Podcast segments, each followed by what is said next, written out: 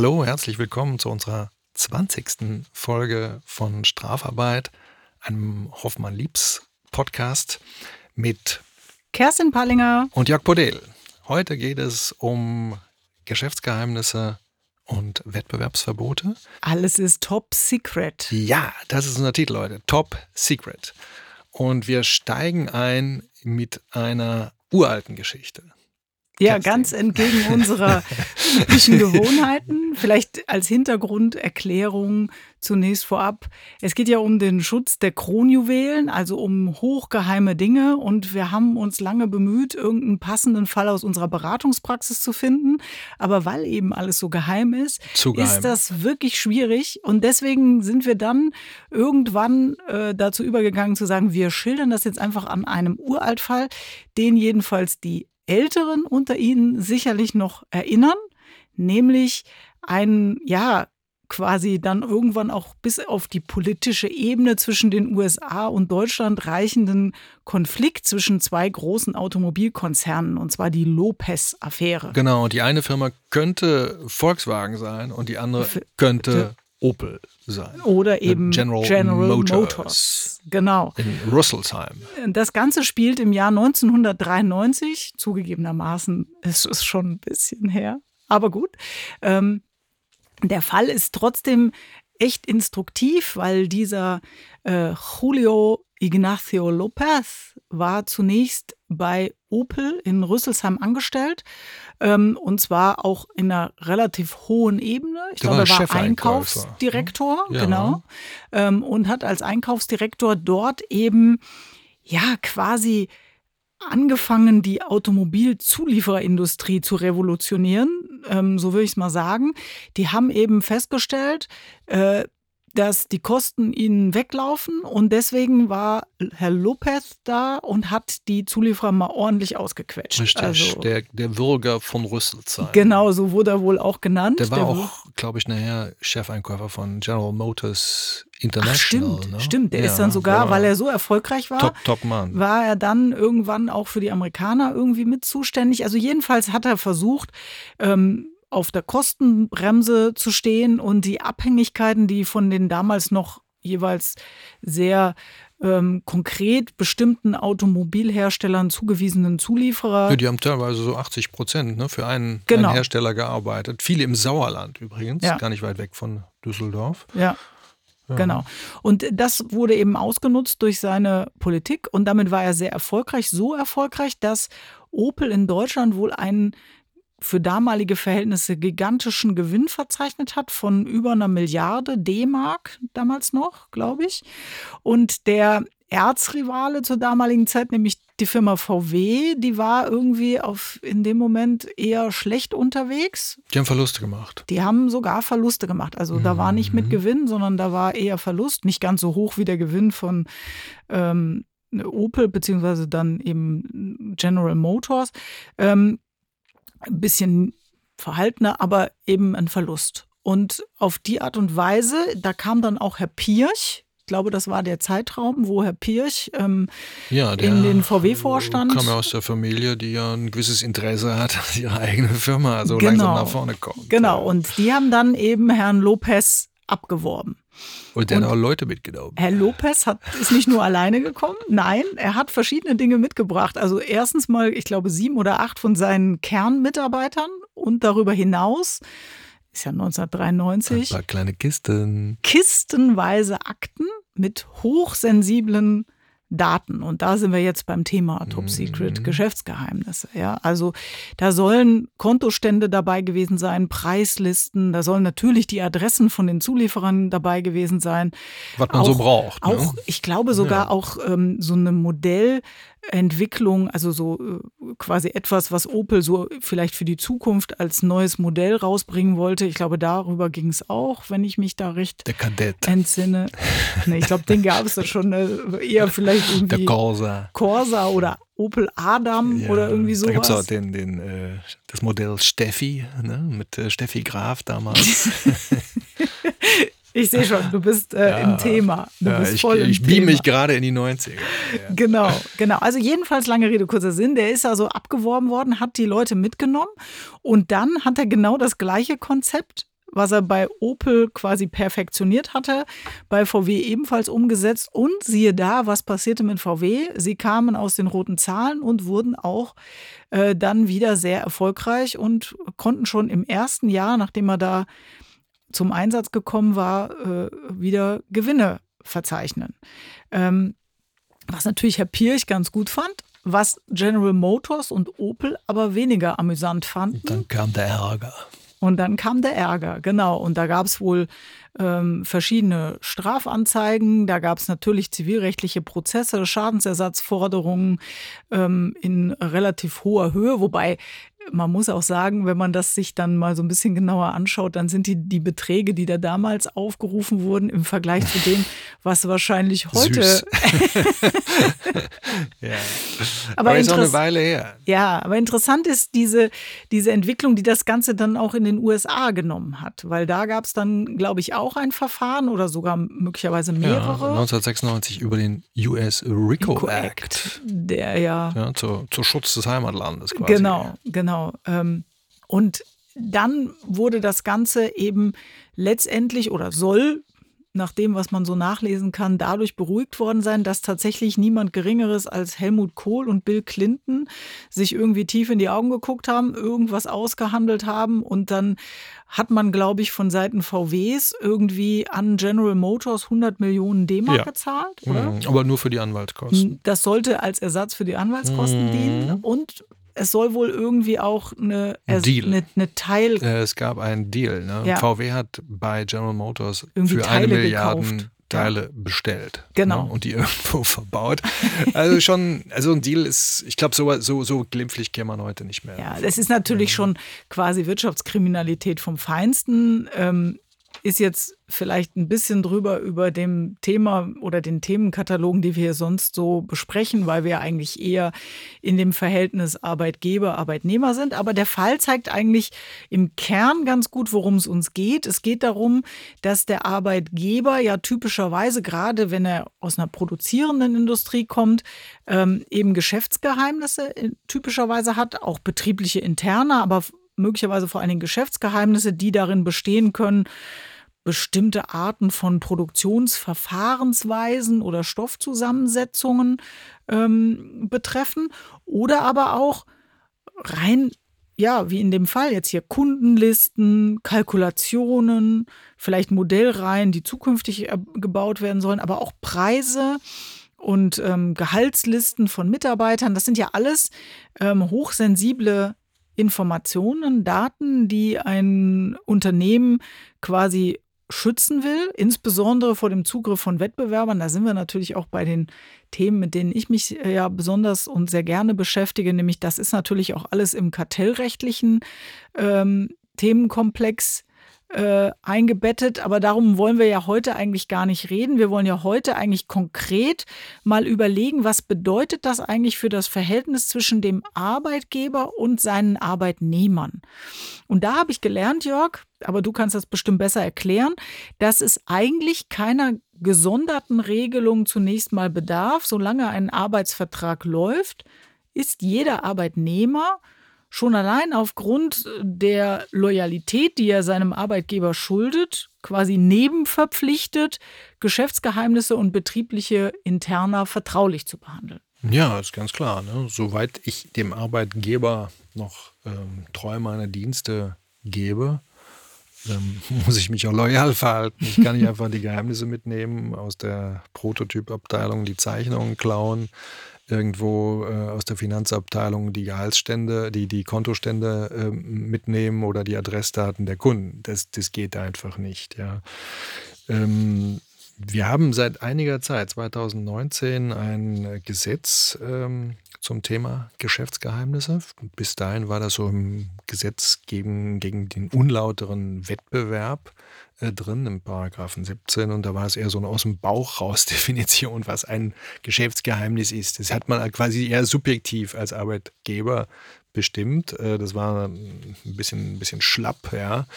Äh, da hat dann auch ähm, im Hinblick auf bestimmte EU-Vereinheitlichungen der Gesetzgeber ein neues Gesetz geschaffen, also das sogenannte Geschäftsgeheimnisgesetz. Und da ist jetzt äh, definiert, ein Geschäftsgeheimnis ist eine Information, die weder insgesamt noch in der genaueren Anordnung oder Zusammensetzung ihrer Bestandteile den Personen in den Kreisen, die üblicherweise mit dieser Art von Informationen umgehen, allgemein bekannt oder ohne weiteres zugänglich ist und daher von wirtschaftlichem Wert ist. Ist eigentlich gar nicht so, so schlecht, die Definition. Also Boah, so, ich finde die echt sperrig. Ja? Sperrig? Ich finde die echt sperrig. Soll ich sie nochmal lesen? Nee, weil das ist so ein Gesetzesdeutsch. Wir müssen das hm. übersetzen. Das versteht so ja, ja gut, das machen wir dann gleich. Also so, so, so steht es da drin. Also gut. Es gibt auch noch gar nicht so richtig viele Entscheidungen dazu. Vielleicht so, so 10, 20 hm. Entscheidungen, seitdem dieses Gesetz äh, das Licht der Welt erblickt hat. Und äh, dann äh, geht es ja noch weiter. Und das ist relativ neu jetzt, also mit dem neuen Gesetz eben dazugekommen, dass äh, die Information äh, muss Gegenstand von den Umständen nach angemessenen Geheimhaltungsmaßnahmen durch ihren rechtmäßigen Inhaber, also durch den Arbeitgeber hier, sein.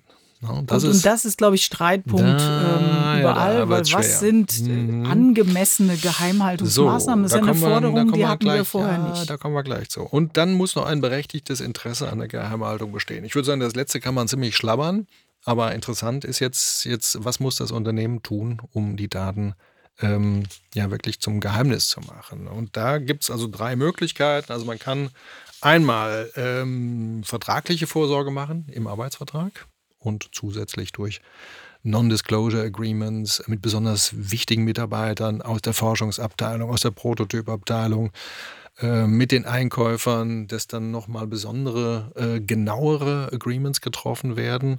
Beim Ausscheiden, dass da auch nochmal äh, Release Agreements, die Amerikaner machen das ganz großartig vor, gemacht werden, die dann also mehrere Seiten dick sind, wo genau drin steht, was man darf und was man nicht darf. Dann gibt es den organisatorischen Schutz, ja, also Need-to-Know-Prinzip. Nicht zu viele Leute sollten in Kontakt kommen mit den Geschäftsgeheimnissen, damit ich auch weiß, wen kann ich dann in Verdacht ziehen, ja, wenn was wegkommt. Und es gibt den technischen Schutz, eben Passwörter, äh, ja, dass bestimmte Dinge auch einfach mal verschlossen werden. Gut, vielleicht schichten wir das mal ab. Also vielleicht für diejenigen, die nicht so aus der juristischen Ecke kommen und hier trotzdem noch nicht abgeschreckt sind von diesen vielen Definitionen aus dem Geschäftsgeheimnisgesetz. Oh, so schlimm war es doch nicht. Erstmal ähm, die ganz klare Aussage, das hat jetzt ausnahmsweise mal man soll es kaum glauben, nichts mit Datenschutz zu tun. Ja? Datenschutz betrifft nur personenbezogene Daten und nicht derartige eher was Dinge oder Verfahren oder sonstige Informationen angeht. Also es ist kein Ausfluss der Datenschutzgrundverordnung, äh, was ja sonst ständig überall reinreicht, gefühlt jedenfalls, ist das hier nicht. Das ist, glaube ich, wichtig zu wissen. Und ähm, du schuldest noch weil ich habe das noch nicht verstanden. die Erklärung, was jetzt eigentlich so ein Geschäftsgeheimnis ausmacht. Also ich habe verstanden, das ist eine Information, die natürlich nicht öffentlich bekannt sein darf, weil dann kann ich es nicht als Geschäftsgeheimnis deklarieren. Aber ich glaube, es muss mehr dazukommen. Also es, es muss eine Information sein, die insgesamt, aber auch nicht in Teilen irgendwie mehr als ganz wenigen Personen irgendwie geläufig ist, oder? Ja, das muss was ganz Besonderes sein von wirtschaftlichem Wert. Ja. ja. Äh, das ist ganz stark abzugrenzen vom Erfahrungswissen. Mhm. Ja, das Erfahrungswissen ist das, was du in deinem Kopf so mitnehmen kannst. Mhm. Ja. Ähm, also so, wenn ich jetzt als Labormitarbeiter irgendwo ja, bin und ja. ich entwick wir entwickeln da irgendwas, ja, ähm, und dann stelle ich da bei den Forschungsarbeiten, die ich eigentlich für meinen Arbeitgeber mache, stelle ich fest, boah, das ist toll, was jetzt hier gerade passiert. Ähm, das möchte ich eigentlich gerne lieber für mich behalten oder mitnehmen und für mich selber nutzbar machen. Was ist das denn dann? Ist das ein Geschäftsgeheimnis oder ist das also die Dinge, die du jetzt mal ohne, ähm, ohne dass du dir irgendwelche Hilfsmittel, ne, ein Handyfoto oder, oder sonst was mitnimmst, ja. dass du dir eine Formel äh, notierst oder ähnliches, ähm, was du so aus deinem Gedächtnis heraus reproduzieren kannst. Das ist so grundsätzlich das Erfahrungswissen. Wissen. Da ist das ist natürlich eine Grauzone. Hm. Ja. Aber so langsam äh, in seinem Arbeitsleben äh, wird man ja manchmal gar nicht so dümmer, ne? sondern immer Hm. schlauer. Ähm, wenn ich das jetzt auch in den Geheimnis, in die Geheimnisdefinition mit aufnehme, dann wirst du ja quasi am Arbeitsmarkt blockiert. Ja, dann habe ich ja ein stilles Wettbewerbsverbot dann drin. Das ist ein wichtiges Thema. Da wollen wir ja noch hin. Genau. Ja. Zu dem, Na, und das, das wird dann schwierig. Sowas, sowas wollen wir auf keinen Fall. Weil dann müsstest du ja auch ähm, eine Karenzentschädigung, also eine Entschädigung für die Zeit, in der du nicht arbeiten darfst, äh, erhalten. Hm. Und das macht der Arbeitgeber ja dann hier nicht. Bei wirklich ganz sensiblen Fällen werden solche Wettbewerbsverbote oft bis zur Dauer von zwei Jahren ausgesprochen. Also wir hatten mal den Fall des Parfümeurs, ne? der konnte, der hatte unheimliche Kenntnisse äh, von, von Duftstoffen. Und da muss man auch wieder abschätzen. Ne? Da kann man sehr gut die Unterscheidung zwischen Geschäftsgeheimnis und Erfahrungswissen mitnehmen. Ne? Mhm. Der hat eine ganz toll geschulte Nase. Mhm. Ähm, aber so, so, wei- soweit er nicht jetzt eine ganz bestimmte äh, Formel mitnimmt, äh, Sondern nur es- seine Nase, die Ja, irgendwas riecht. Da ist es, da ist es eben sein Erfahrungswissen, was, Mhm. was gut zusammenkommt. Und da wird, wird äh, da wird es ganz, ganz gut klar, glaube ich, an dem Beispiel. Ne? Weil der eben die Nase mitnimmt, wird er dann eben für zwei Jahre zum Beispiel vom Arbeitsmarkt eben abgeräumt, ja, Okay. über ein Wettbewerbsverbot. Das wird ganz, ganz oft an diesen Stellen dann ausgesprochen. Und dann wird ihm über diese Zeit aber quasi ein Durchschnittsgehalt oder sein bisheriges Gehalt weitergezahlt? Oder? 50 Prozent ist die Minimumregelung. Mhm. 50 Prozent von also Total Cash Compensation, alles was er hat, ne, inklusive Ja. Auto und sonst was, davon die Hälfte, sonst ist das nicht wirksam. Ja, weil ich meine, 50 Prozent, das ist ja trotzdem für ihn relativ blöd. Er muss aber nicht arbeiten. Ja, aber ich meine, er verliert ja ein bisschen, also gut, in dem Fall jetzt mit der Nase, vielleicht nicht, weil er ja die Nase weiter trainieren kann, aber er verliert ja so ein bisschen auch den Anschluss an die Arbeitswelt. Zwei Jahre ist ja schon eine ganz schön lange Zeit. Ja, er hätte das ja nicht unterschreiben müssen. Er macht das ja freiwillig. Naja, ja, ich, also ich kenne ja auch so US-amerikanische Anstellungsverträge mit Wettbewerbsverbotsklauseln, ähm, die ja schon sehr harsh sein können und die dann ja äh, quasi das Suchen eines anderen Jobs schon auch sehr ähm, einschränken können. Ja, also die amerikanischen Verträge sind, sind ziemlich übel, Hm. äh, weil äh, da ganz häufig gerade beim Vergeben von, von Boni oder von Freiaktien äh, wird dann nochmal so untergepflügt. Äh, ja. ja, habe ich jetzt den Fall habe ich jetzt gerade untergepflügt ein Wettbewerbsverbot, kompensationslos nach Mhm. amerikanischem Recht, äh, Gerichtsstand New York. Ähm, da, das ist total düster. Ne? Wenn man Mhm. so ein Ding hat, dann hat man echtes Problem und weiß es meistens gar nicht, wenn man sagt, Mensch, ich kriege ja hier freie Aktien. Manchmal mit einem Klick im Internet äh, wollen Sie hier diese Bonusaktien als, als also jährliche ähm, Ja. Gratifikation nochmal zusätzlich haben. Äh, lesen Sie unseren Beipackzettel, äh, ja, der ist dann irgendwie 20, 30 Seiten kleingedruckt, man versteht gar nichts mehr und klickt dann und hat sich dann das eingehandelt. Und das ist wirksam, also für einen deutschen Ja. Arbeitnehmer, finde ich echt erstaunlich. Ja, die Frage ist ja, ob das jetzt, also mit einer eine Klage des Amerikaners in Deutschland wird schwierig sein, aber wenn der dann klagt in Amerika, muss man ja irgendwie reagieren oder man reist halt nie wieder in seinem Leben nach Amerika. Das ist schon hart. Das ist super hart, ja. Und äh, eine Rechtsverteidigung in Amerika, also Ist da teuer. Sind, das ist teurer als, als in Deutschland, viel, viel teurer. also hier wird Genau. ja oft äh, Beschwerde geführt, dass es teuer wäre, Rechtsberatung. Nein, es ist hier alles ganz günstig im Vergleich dazu. Ja. Ja, interessant, interessant. Also wir haben, wir haben jetzt ähm, quasi gesagt, wir müssen in diesen, also du hast nochmal anders angefangen, angemessene Geheimhaltungsmaßnahmen müssen in drei verschiedenen Kategorien vorliegen, also vertraglich, organisatorisch und technisch.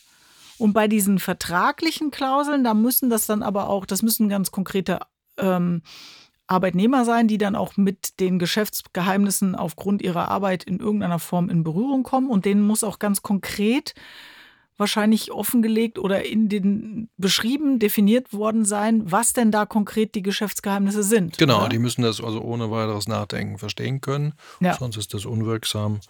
Und, ähm, Also man kann jetzt auch nicht sagen, alles, was du in deinem Arbeitsleben hier Nein, unter dem das wäre Arbeitgeber. eine sogenannte Catch-all. Genau, da wollte ich doch Den, das den Begriff wolltest du haben. Genau. Danke, Catch-all. ja.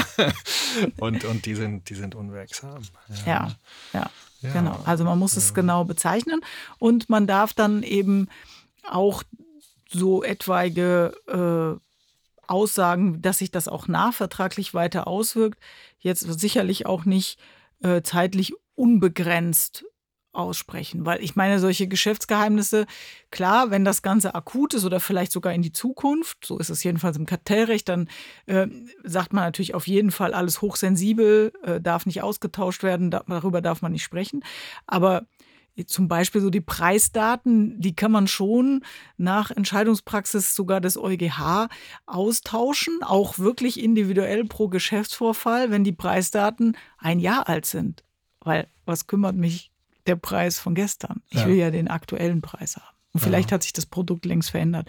Deswegen sagen halt die Gerichte, solche Informationen verlieren irgendwann, irgendwann auch den Wert. An, an, ja. ja. an, an, dem, an der Schutzbedürftigkeit, mhm. die so ein mhm. Geheimnis halt hat. Mhm. Ja. Ich habe noch einen, also nicht, dass man, dass man uns vorwirft, wir hätten nur alte Fälle. Ah, okay. einen habe ich noch. Ja, einen hast du. Okay.